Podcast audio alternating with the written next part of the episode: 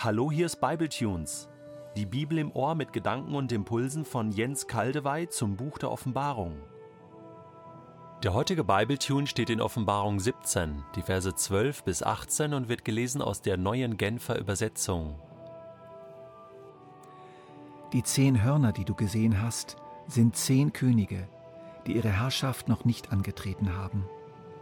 Doch an der Seite des Tieres werden sie für eine Stunde zu königlicher Macht aufsteigen.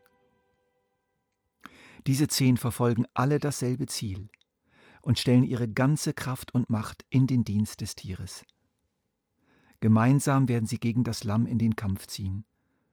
Aber das Lamm wird sie besiegen, denn es ist Herr über alle Herren und König über alle Könige, und mit ihm siegen werden alle, die bei ihm sind, die von Gott berufenen und Auserwählten, die treuen Mitstreiter des Lammes. Die Wasserläufe, an denen du die Huras thronen sehen, erklärte mir der Engel weiter, sind ein Bild für Völker und Menschenscharen, ein Bild für Menschen aller Sprachen und Kulturen. Die zehn Hörner, die du gesehen hast, also die zehn Könige, werden sich zusammen mit dem Tier gegen die Hure wenden. In ihrem Hass auf sie werden sie ihr alles rauben, so dass sie nackt und mit leeren Händen dasteht. Zuletzt werden sie ihr Fleisch fressen und das, was von ihr übrig bleibt, verbrennen.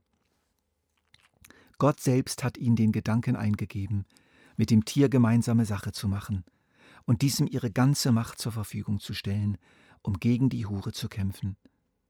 Denn damit führen sie den Plan Gottes aus, bis alles geschehen ist, was er angekündigt hat. Und die Frau, die du gesehen hast, ist die große Stadt, die über alle Könige der Erde regiert.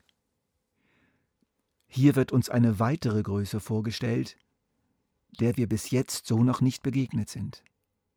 Zehn Könige, die das Machtsystem des Tieres unterstützen.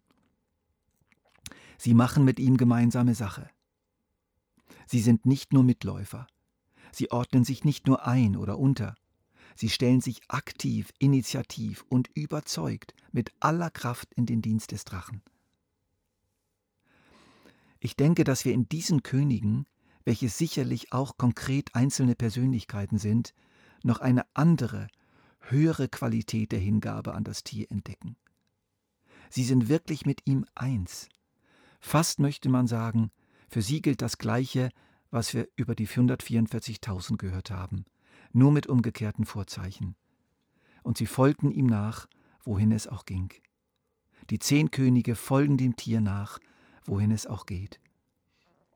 Die zehn ist vermutlich eine symbolische Zahl. Sie ist der Zwölf gegenübergestellt, den zwölf Aposteln, die in ganz besonderer Weise, tiefer als alle anderen, mit Jesus eins geworden sind, als er auf der Erde lebte. In Lukas 22, 28 wird uns eine eindrückliche Anerkennung von Jesus an seine Jünger mitgeteilt. Und ihr, ihr habt in allem, was ich durchgemacht habe, treu bei mir ausgehalten. Und hier haben wir nun die vierte Dimension der satanischen Kopie Gottes. Nicht nur Gott wird kopiert, nicht nur Jesus, nicht nur der Heilige Geist, sondern auch die zwölf Jünger. So wie Jesus Jünger um sich geschart hat, schart der Antichrist zu allen Zeiten und besonders am Schluss in nochmals gesteigerter Form Jünger um sich, die ihm bedingungslos und total ergeben sind. Es sind hier in unserer Stelle zehn Machthaber, zehn politische Führer, die je auch wieder eine starke Machtbasis haben. Das mächtige Biest zieht dann mit den zehn Königen und ihrer Macht gegen das Lamm für den allergrößten Teil der Feldbevölkerung, für sämtliche Nachrichtendienste und Kommentatoren ist der Ausgang dieses Kampfes klar. Und dann der weltweite, ungeheure Schock. Das Lamm wird sie besiegen. Und das Schöne ist hier, dass dann auch in wunderbaren Worten beschrieben wird, wen das Lamm bei sich hat, in bewusstem Gegensatz zu den zehn Königen, die von Gott berufenen und Auserwählten, die treuen Mitstreiter des Lammes. Wörtlich heißt es Berufene und Auserwählte und Treue. Spürt ihr die Liebe in diesen Bezeichnungen, die Ehre und auch die Dankbarkeit von Jesus? Berufene und Auserwählte und Treue. Es sind die, an die die Berufung Gottes durch das Evangelium von Jesus Christus ergangen ist. Es sind die, die diese Berufung angenommen haben und so zu Auserwählten geworden sind. Und es sind die, die als Erwählte in seiner Mannschaft geblieben sind, in aller Not und Verfolgung. Und ihr, ihr habt in allem, was ich durchgemacht habe, treu bei mir ausgehalten.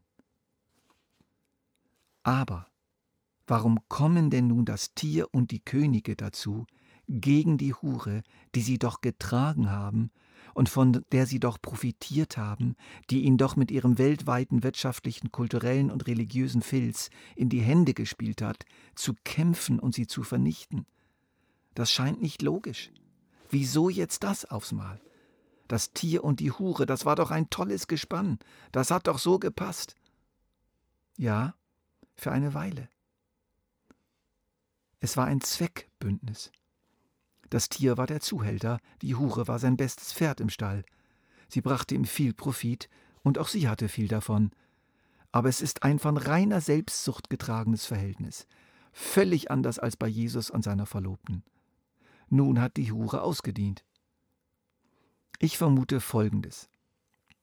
Weil der Antichrist und seine Alliierten ungeheure Summen an Kapital und Ressourcen für ihren großen Krieg gegen Gott und sein Volk benötigen, vom Hass zerfressen und wahnsinnig gemacht, größenwahnsinnig geworden, plündern sie das Weltwirtschaftssystem durch eine Reihe von Zwangsmaßnahmen und ziehen alle Gelder heraus, alle Rohstoffe und unzählige wertvolle, hochgebildete Arbeitskräfte. Sie alle müssen nun dem Krieg dienen. Das hatten wir alles schon.